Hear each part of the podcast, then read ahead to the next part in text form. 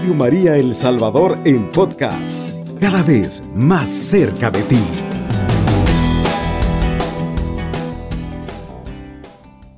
Amigos de Radio María El Salvador, esta voz cristiana y mariana que está llegando con más fuerza cada vez a todo El Salvador y nos alegra mucho, pues ya estamos en el tiempo de las posadas, en el tiempo de la novena de Navidad y esperamos ese nacimiento de ese, ese momento tan especial de sentir a Jesús en nuestras vidas, en nuestros corazones, en medio de nuestras familias. Así que ahí hay varias noticias sobre la Navidad, como el hecho de que eh, hay un grupo en España que dice que no quiere que se diga Navidad, sino que se digan solo fiestas de invierno o fiestas de fin de año.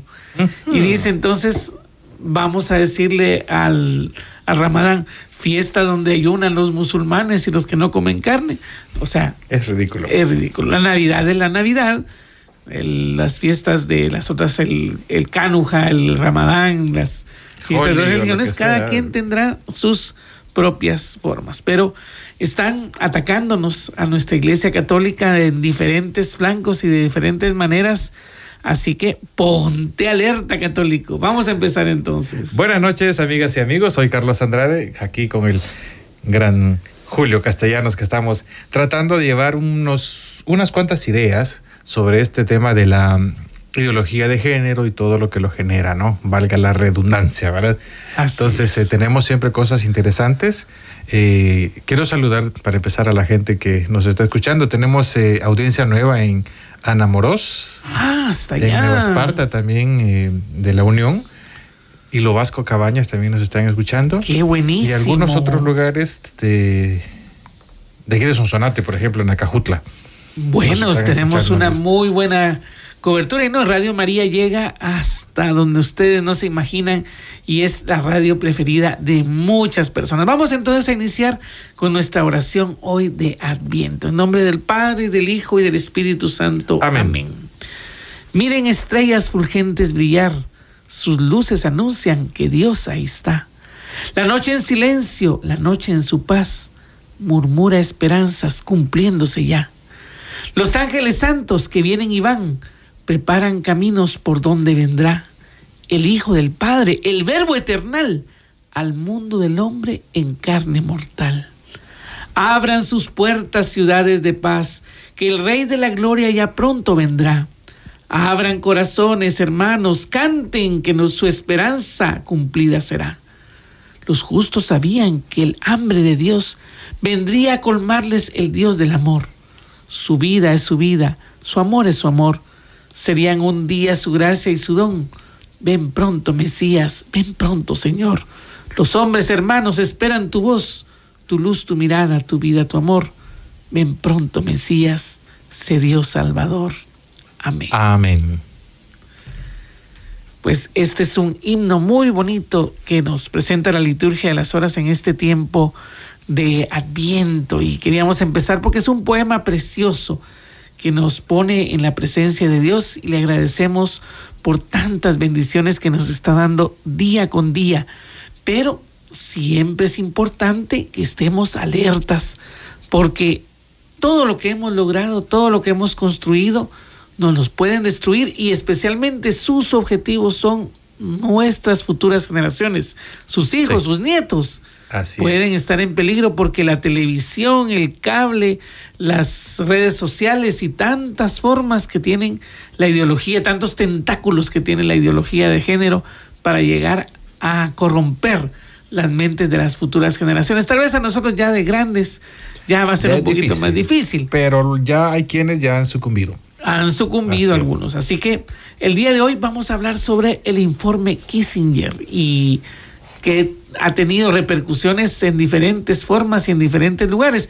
Así que, Carlos, ¿qué es eso del informe Kissinger? A ver, contanos. Ah, quiero empezar diciendo o recordando que decíamos la vez pasada, hablábamos del informe Rockefeller. Rockefeller. El informe Rockefeller que veía, ellos hacían ver la superpoblación, la sobrepoblación del planeta, como una amenaza para la seguridad de Estados Unidos.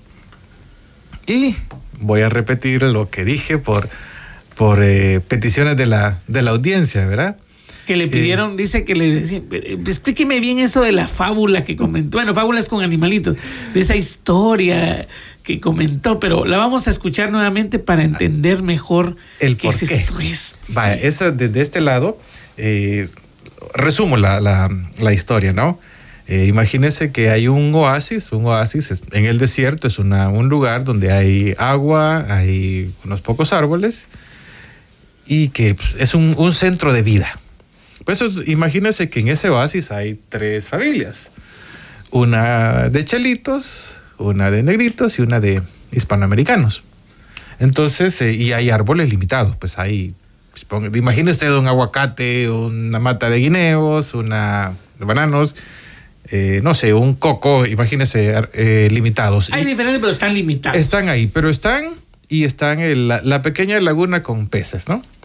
Entonces el chelito se pone a pensar, los chelitos se ponen a pensar, bueno, si nosotros dejamos que el hispano y el negrito se reproduzcan, vamos a tener problemas para alimentar a nuestros niños. Entonces, digámosle al hispanoamericano y al negrito que mejor no tengan hijos. Porque miren, están limitados los recursos aquí y van a venir los niños a sufrir al mundo, digo, al oasis. Y que no es justo para los niños que, que vengan a que el mejor regalo que le puede hacer a sus hijos a su hijo es no dejarlo nacer dicen las feministas. Exacto. Qué barbaridad. Entonces ese es el pequeño cuento eh, eh, ¿por qué? porque aquel está pensando en los recursos para él Exacto. y no y, ya dijimos y la señora que me dijo esto sí no son no son peces no son eh, los aguacates pues Estamos hablando de las riquezas naturales del planeta. Petróleo, eh, energía, agua. Y los recursos hay suficientes para todo el mundo. Eh, comentábamos la vez pasada que, que Malthus con, con menos de dos millones de personas en Inglaterra decía es que ya no aguantamos más, ya esto se acabó, ya no dan los recursos. Hoy hay 8 millones solo en Londres. Y están invitando a más negritos. Y están ¿eh? invitando a más gente. Pero es interesante cómo... No, y además que muchos que se dicen antirracistas terminan siendo más racistas. Oh, sí. Por ejemplo, esta semana eh, o la semana pasada se dio un artículo en el Washington Post oh, sí. donde preguntaban a la selección argentina por qué no hay más negros en su selección. Uh y le han contestado de todo. Dicen, bueno, entonces, ¿por qué en la selección japonesa no hay más negros? Pues sí. Porque en la selección de Ghana no hay blancos. No hay blancos.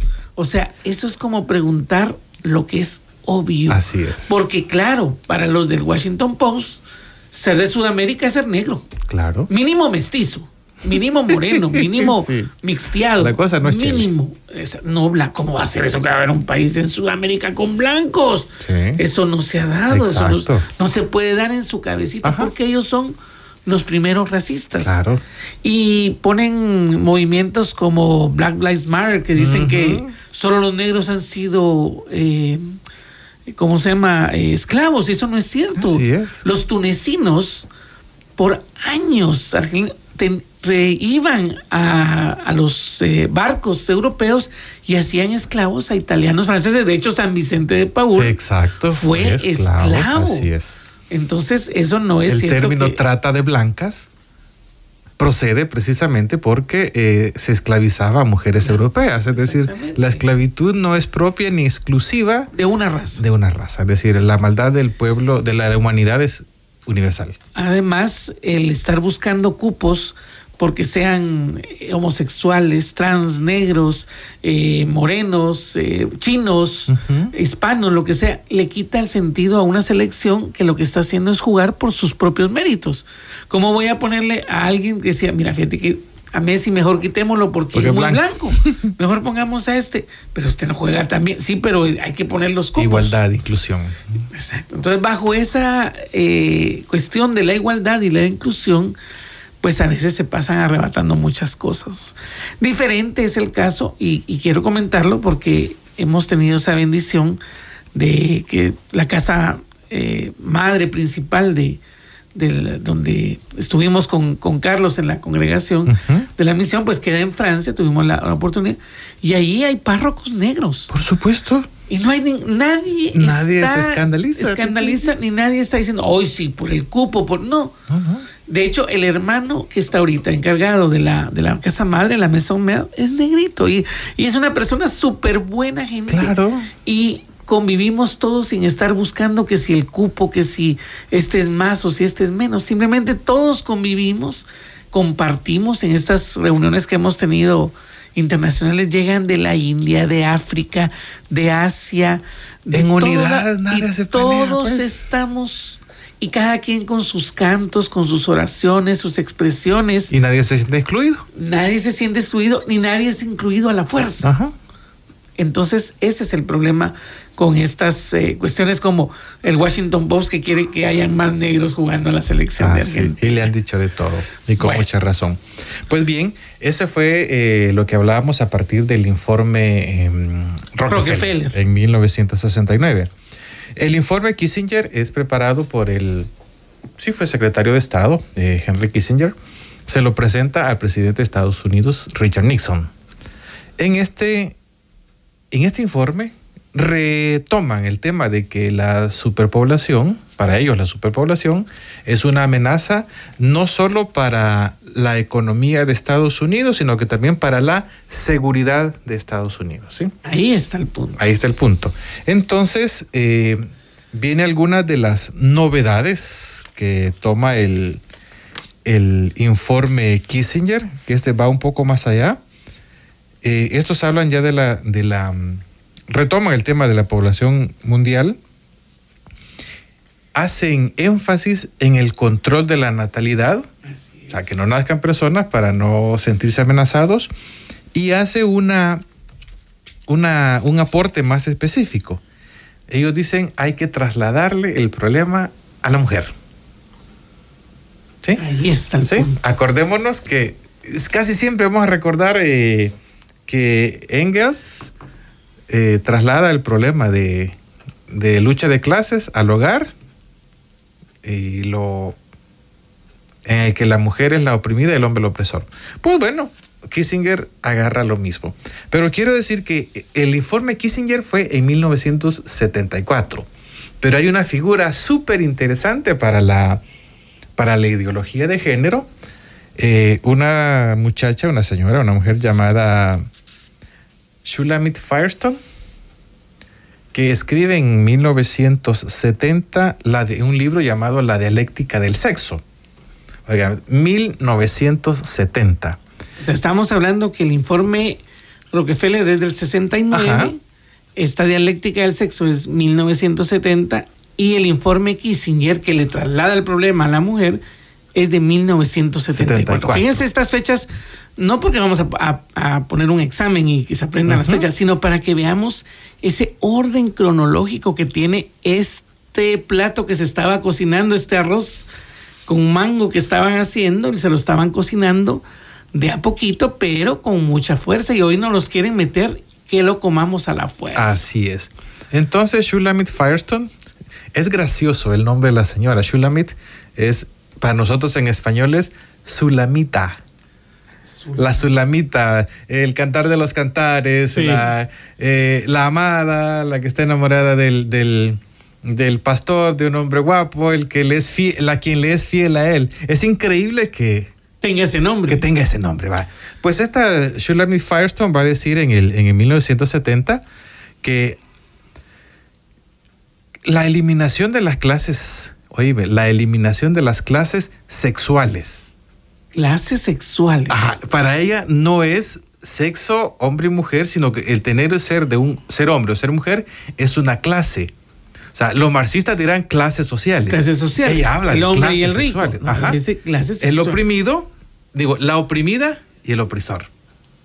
Y lo pone tal cual. Así es, las clases, las clases sexuales Dice que requiere que la clase subyugada, las mujeres, se alce en revolución y se apodere del control de la reproducción.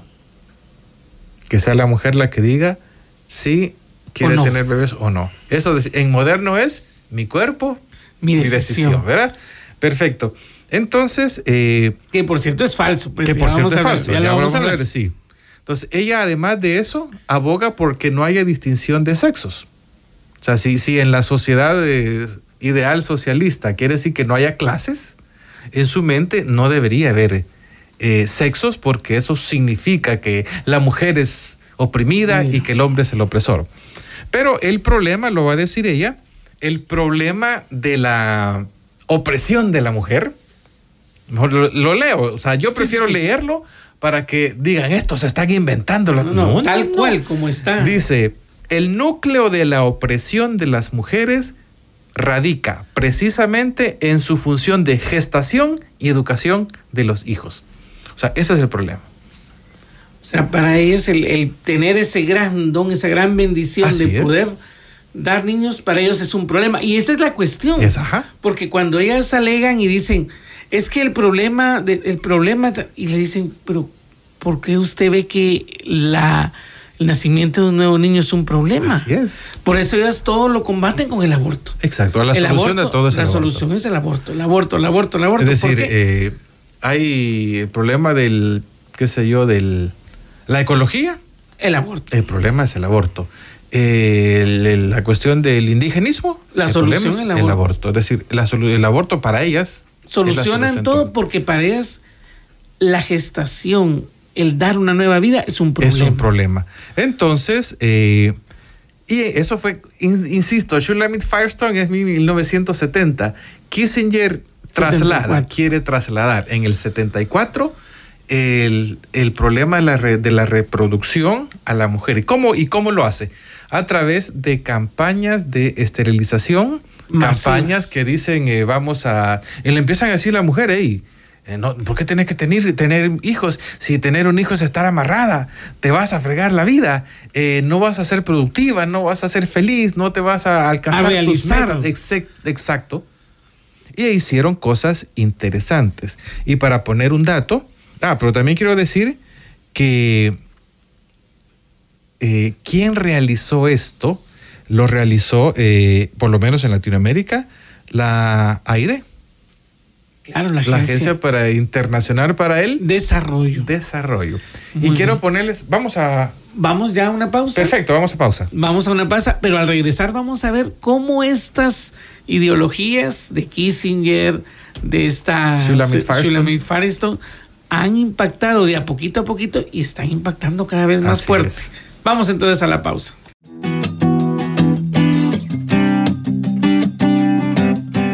Radio María El Salvador en podcast, cada vez más cerca de ti.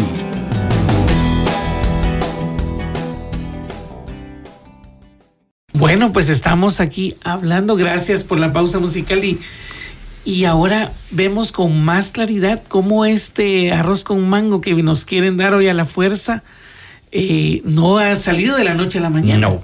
Viene todo un proceso. Por eso le llamamos progresismo. No porque tenga que ver con el progreso, sino que es de a poquito, progresivamente, poquito, poquito, poquito.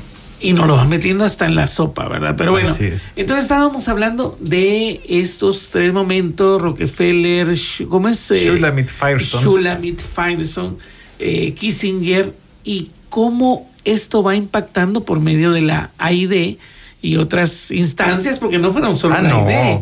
Ellos han financiado organismos y ONGs. Eh, yo recuerdo, por ejemplo, el famoso Aprofam de, de Guatemala, con su cancioncita de Espaciando los embarazos. pegadora, ¿no? Pegadora. Entonces la gente eh, viene, pero además ofrecía, eh, por ejemplo, una mujer embarazada quiere tener a su hijo en un hospital privado porque el público pues no funciona le dan la oportunidad de que lo tengan en un hospital privado a un bajo costo, pero inmediatamente que tiene niño, le dicen, la esterilizamos. La esterilizamos. O sea, como quien dice, es eh, a esta misma ideología. O sea, porque la mujer tiene, es el problema. Los hijos son el problema, ese, o sea, lo toma, lo dice Shulamit Firestone, lo toma ya políticamente eh, Henry Kissinger y lo ejecutan ya en la práctica, en la práctica eh, agencias como la AID. Y quiero poner solo por ejemplo, solo por ejemplo, eh, cuando Perú quiere negociar la deuda externa, el FMI, Fondo Monetario Internacional, y el Banco Mundial le dicen, ok, vamos a negociar la deuda. No somos tan mala gente. Y le piden, entre otras cosas, em, mm, reducción del gasto público, eh, apertura a los capitales extranjeros, que ya sabemos de dónde son, y que las políticas de reducción de la natalidad, entre comillas, o entre paréntesis, aborto. Aborto. Eh, bueno, entonces eh, dice don Fujimori, ok, está bueno, venga el pisto y hacemos lo que usted quiera. Entonces, eh, solo en Perú se esterilizaron a la fuerza 331.600 mujeres indígenas. Ojo, no blancas. se esterilizaron a la fuerza, engañadas. De hecho, Plan Parenthood, cuando ve sus números en Estados Unidos, la mayoría de abortos, es decir, asesinatos en el vientre materno, los hacen con personas de, afroamericanas y afroamericanas. O hispanoamericanas, pues. Pero el afroamericano es el que más tiene, eh, usa esos eh, servicios de abortivos de Plan Parenthood. Entonces, eh, yo insisto, entre 1995 y el año 2000, en Perú se esterilizaron a 331.600 mujeres. Eso es más del cuarto de millón de, mujeres esterilizadas a la fuerza, o engañadas. Y ojo, mujeres indígenas y a unas otras negras. ¿sí? Lo que están buscando que, se, que no se reproduzcan son las, los indígenas y los negros. Y esos tienen un, un denominador común, pobres. Pobres. Es decir, y es que cuando uno oye el discurso de las abortistas, dicen, es que cómo va a ser eso, que una mujer pobre, si apenas puede con un hijo, va a tener dos o va a tener tres, pobrecito, los va a traer a sufrir. Pero en el fondo, el mensaje es, la gente pobre no tiene derecho a tener hijos. Exacto, así es. Si eres pobre, no tienes derecho a reproducirte. Solo la gente que tiene cierto nivel, económico. Porque todo es, eh, lo reducen a la situación económica. Y la familia es más que eso. Entonces, eh, ah, y se me olvidó decir que esta actividad en Perú, y que debió darse en otros países de Latinoamérica, África y eso, eh, fue regentado bajo la tutela de la Organización Mundial para la Salud. Es que la OMS también muchas veces, bueno, la mayoría de veces, eh, es instrumento también de estas políticas de natalidad. Por ejemplo, yo recuerdo en Panamá que estuvimos también allá en, misiones, era increíble cómo se había metido en el sistema educativo la idea que tener hijos era sinónimo de pobreza. Así es.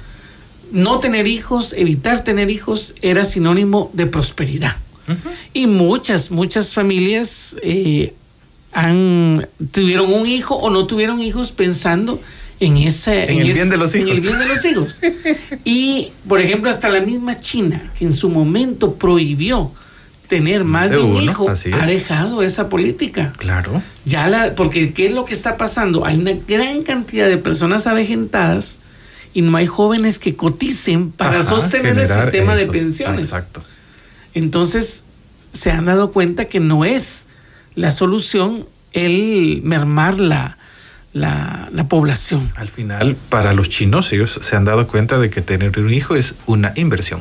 Así, una inversión, por no decir una bendición como claro, nosotros, nosotros lo diríamos, es una bendición, por supuesto, lo decimos, pero los chinos, obviamente el gobierno chino es ateo, para ellos un hijo es una inversión, porque va a producir. Exacto.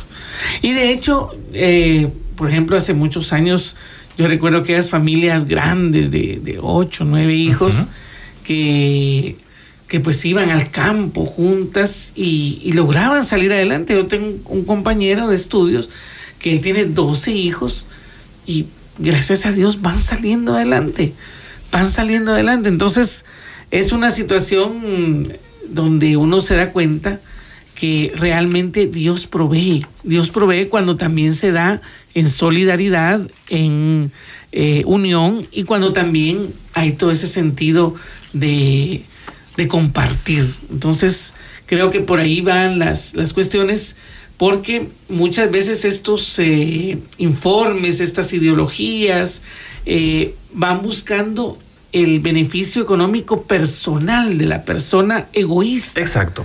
Porque dice, es que si no, eh, si tú tienes un hijo, no vas a poderte desarrollar profesionalmente. Eso no es cierto. Exacto. Muchas cantidad de mujeres han logrado grandes metas profesionales. Precisamente por gracias al que tienen al- un al motorcito ánimo. llamado bebé, hijo, hija, sí. Y recuerdo de una candidata de España, del partido Vox, si no estoy mal, que ella decía, yo tarde me di cuenta que sí necesitaba un hijo. Me habían engañado de que si yo no tenía hijos iba a poder salir adelante.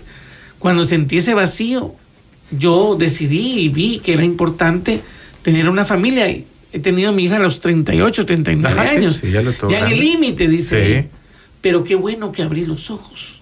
Hay mujeres que a los 60, 70 años van a abrir los ojos y ya será muy tarde. Así es, así es. Así ella comenta Macarena Olona. Macarena Olona, exacto, una gran una, mujer. una gran mujer que, que definitivamente eh, le, le- también le pone los puntos sobre las sillas cuando estas ideologías están intentando eh, hacer de las suyas, porque solo esta ley sigue sí, ya ahorita ya logró la eh, ¿Reducción? ¿Rebaja? reducción de penas de más de 50 violadores y entiendo que la escarcelación de más de 10 violadores.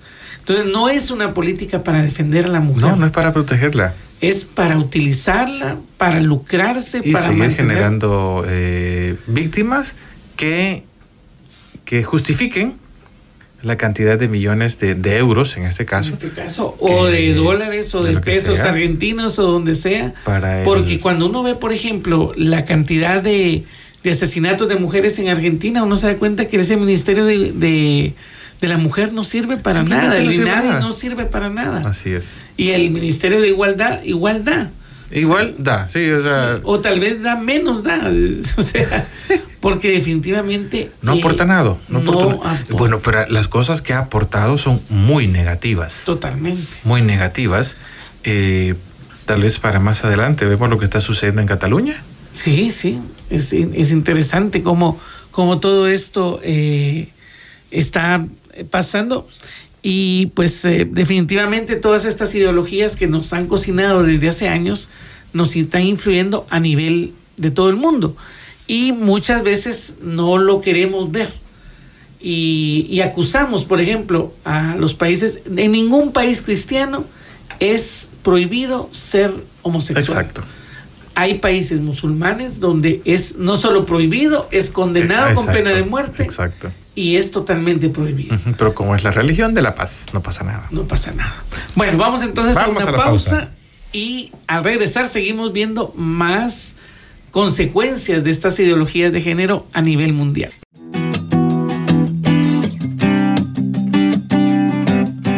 Radio María El Salvador en podcast, cada vez más cerca de ti.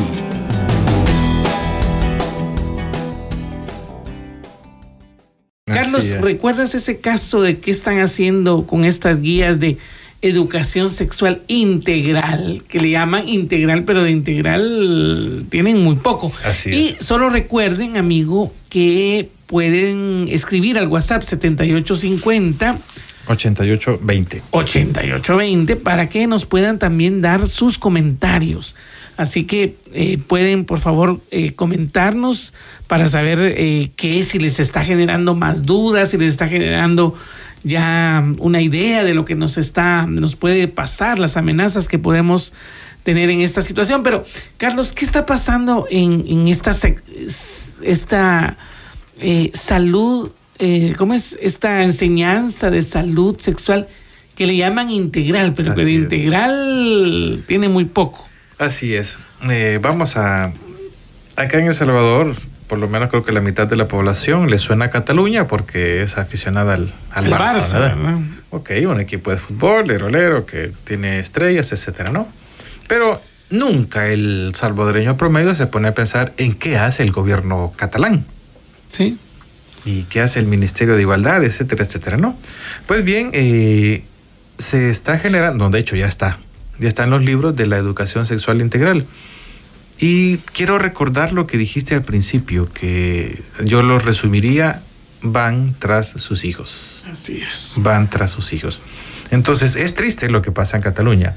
Hay una guía de educación sexual integral en la que a los niños de, de maternal, diría yo, porque son de tres años, a los niños de maternal, a los niños de tres años, ya se les está enseñando a masturbarse. ¿Dónde? En la escuela. ¿Quién? Un maestro o una maestra. Entonces imagínese usted, un maestro eh, le va a enseñar a los niños a cómo masturbarse. Eh, ya niños de 8 o 12 años, me parece, ya ellos ya empiezan a practicar el tema de la, del sexo oral. Sí, o sea, van los niños a la escuela y en la clase de educación sexual integral, el maestro o la maestra, entre los contenidos, tiene que enseñarles qué es, por ejemplo, el sexo oral. Y entonces una muchacha, una señorita de 15 años, puede abortar, matar a su hijo en su vientre sin tener el permiso, sin necesidad del Así permiso es, del papá. Así es. Lo más interesante es que hay una eh, película que se llama Blood Money que habla sobre el negocio de el aborto en el mundo, cómo se Oh, manejan cantidades negocio. eh, millonarias. Porque dicen, es que necesitamos un aborto gratuito y seguro. Ni es gratuito, Ni es seguro. ni es seguro, porque han muerto eh, mujeres. Es interesante, por ejemplo, Uruguay, que había llegado a la tasa cero de mortandad de mujeres embarazadas. Ajá, lo que llamamos eh, salud materno-infantil. materno-infantil, llega la ley del aborto y empiezan a haber otra vez mujeres que mueren por un aborto mal practicado. Porque al final de cuentas, bien o mal practicado, perdón, eso no es, no es bien practicado, todo aborto es mal practicado, es una es, mala, mala praxis, práctica. porque un lugar donde entran dos personas vivas y sale una muerta no puede ser una buena praxis. Hay una llamada, muy buenas noches. Buenas noches. ¿Qué tal? ¿Cómo están? Ah, por aquí, mire, ¿Desde dónde nos llama? por- de aquí de, de Tejutepeque, Cabañas. Perfecto, saludos a Tejute. A ver, cuéntenos su comentario. Fíjese que me está gustando el programa. Porque yo, yo me casé en el 79. Y yo no anduve, la señora pues no anduvo planificando, los papás de ella decían que era pecado pues planificar porque los niños se mataban en el vientre. Sí. Pues llegamos a tener 10 hijos. Uh, vaya, Vaya. vaya. Ajá, 10 hijos, pero esos 10 hijos todos están vivos. Claro. Gracias a Dios. Y, y entonces la, la, la gente, la familia, los vecinos ven cómo me ha ido con ellos porque yo luché por, por criarlos bien. Claro. Claro. Entonces tengo ocho, ocho en los Estados Unidos que, que ellos me dicen, papá, a usted pues no le falta nada en su casa. Ay, gracias a Bendición. ¿verdad? Allí si usted necesita algo, solo dígalos. Pues eh, hay unos hay unos familiares que dicen no que están recién casados va Sí. no hombre nosotros vamos a seguir la línea de de este de este Isaías porque ve- miramos de que le ha ido bien Vaya, gracias a Dios. Entonces ese ese es mi, mi comentario Muchas gracias. don Isaías. Muchas gracias. De verdad, definitivamente, que son testimonios que nos muestran que efectivamente para todos hay. Y dice que los tiempos son difíciles. Siempre lo fueron. difíciles antes que. Que no había que ni no siquiera había nada. medis- vita- ni siquiera pastillas para el dolor. Cabal, se tiene que aguantar un montón de cosas. Pero, oye, ¿qué más tenemos? Tenemos eh, muchas, muchos recursos. Así es, es. Entonces, eh, don Isaías, ¿está al aire todavía? sí sí Ay, perdón. Entonces, mire, eh, le agradecemos mucho su, su testimonio y quiero decirle que como usted, hay mucha gente, hay mucha gente, aún en la actualidad, eh, yo conozco, por ejemplo, familias del, del camino neocatecumenal, Así que es. son familias numerosas, y ni el papá ni la mamá se arrepienten, pues ellos saben que, que está bien eso, ¿no? sí sí porque yo todos mis hijos los 10 son son conmigo Exacto. Los los 10 pues no hay problema con ninguno de que se haya puesto en contra de nada nada nada Vaya, Mire, gracias a Dios, una gran bendición. Y además los crió en esa unidad, en ese sentido de compartir. Porque eso es lo que pasa con muchos, con los hijos únicos, que creen que lo merecen todo, que son los reyes de la casa y creen que todos se lo merecen. Sí, porque viera qué bonito se miraba cuando estaban cuando estaban pequeños. La marimbita. Sí, solo se andaban tal vez con una calzonetilla y cuando se ensuciaban las manos, pues así se, limpiaban en la calzoneta. Y vamos. andaban los, planchones donde se limpiaban las manos. Así es. Y, la gente les hacía les hacía algo de chiste. Ajá. Y les tocaba estrenar, el estreno era el, pantalón que dejó el, el mayor, ¿verdad? Ajá. Así es. Mire, pues, pero qué, qué, buen testimonio de Isaías, definitivamente. Excelente testimonio. Y eso es lo que nos quieren ahora meter que no es cierto, cuando sabemos que sí es cierto, que la fecundidad y los hijos son una bendición de Dios. Sí, es Así bendición. Bueno. Una vez, una vez sí, se le voy a contar. Dígame, una vez se me terminó todo lo que tenía para darle de comer a mis hijos. Dios santo. Y entonces agarré agarré cinco medios de maíz y me los eché al lomo para el pueblo, para Hilo Vasco. Ah, ya. Y tenía que caminar quizás como una 40 minutos. Sí. A donde, donde pasaba el bus. Ajá, me imagino. Cuando me alcanzó un viejito como de como de 90 años. Y me dice, hijo, mira cómo vas con esa tu carga, me dijo. Ah, sí, le digo yo, es para traerles algo a los hipóteles. ¿Y cuántos hijos tenés? Me dice. Pues son diez los que tuvimos con la señora. Ay, hijo, decir que tenés una gran bendición, me dijo. Así es. Así es. Sí. Así es. Bueno, pues muchas gracias, don Isaías, por su llamado. Le agradecemos muchísimo. Nos viene a, a reforzar lo que estamos comentando acá y también desde ya le deseamos una feliz y bendecida Navidad. Y, a su familia y a la señora que está contenta ahí también de, de tantos hijos eh, bueno, muchas gracias, entonces, don Isaías. Bueno, mire, excelente la llamada de, don Isaías. Y tenemos ahora un mensaje también que vamos a escuchar o vamos a... Con la terminación 9216, lo que dicen es cierto, ahora casi siempre lo esterilizan ah, de un hijo a la mujer, ya no dejan tener muchos hijos. Sí, no es cierto. Y, y muchas personas ni se dan cuenta. Muchas mujeres salen de los hospitales estos y no saben que ya fueron esterilizadas. Y eso es grave porque va contra la libertad de la persona. Contra, ahí sí, el cuerpo, mi decisión, ¿verdad? Pero ahí sí no funciona. Pareciera que quieren imponer esa baja en la natalidad cuando vemos que tenemos suficientes recursos. Mire, si todo el mundo, los 8 mil millones de personas, estuviéramos paradas en un pedazo más o menos de un metro cuadrado, dos metros cuadrados cada uno, todo el mundo cabría en el departamento de Sonsonate. Híjola. O sea, no es que estemos sobrepoblando el mundo. Exacto. Es que la situación es que no nos están, nos están metiendo una idea egoísta de no poder compartir, de no poder eh, estar con las demás personas. Y en la medida que uno comparte, y cuando se tienen muchos hermanos, es a la fuerza que se va aprendiendo a compartir, pero eso ayuda en toda la vida. Exacto. Pero nos acordémonos que no hay comida, que no es que mucha gente, etcétera, pero están pensando en el bienestar de alguien allá arriba. Ah, pero el, saldo del celular, el último teléfono, a eso no, no lo ven como, algo, como un gasto. Exacto. Entonces, eh, definitivamente estamos en una sociedad que se ha vuelto demasiado materialista y se nos ha olvidado muchas veces ese sentido común, que es a veces el menos común de los menos sentidos. común de los sentidos, es cierto.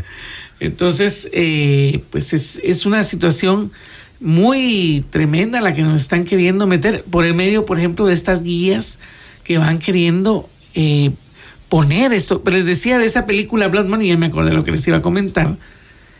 Y esa película Blood Money, que es para advertir sobre las consecuencias del aborto, está prohibida para menores de 18 años, para menores de 18 años en España. Ah, pero una muchacha puede abortar a los 15. Exacto. Pero no puede ver una película que, habla del aborto. Y han prohibido y eso se los digo, cuando le digan a ustedes, mire, rezar no sirve para nada, coménteles que en España están prohibiendo que hayan casas de oración cerca de los lugares de, abortos. Es peligroso rezar. Es peligroso es subversivo. Es subversivo rezar. Así que vamos a rezar, vamos a agradecerle al Señor entonces. Sí, quiero agradecer a Alexander que me trajo hoy, ese ángel con, con ruedas que el Señor puso en mi camino hoy. Bueno, un saludo a Ángel también. Y entonces agradecemos al Señor y en, en 15 días nos volvemos a escuchar. Así pero no sin antes agradecerle a nuestro Padre y a nuestra Madre la Virgen María por tantas bendiciones. Y le decimos, Dios te salve María, llena eres de gracia, el Señor es contigo.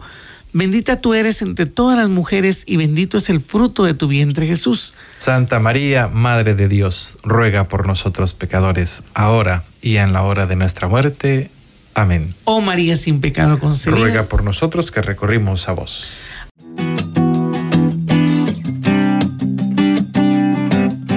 Radio María El Salvador en podcast, cada vez más cerca de ti.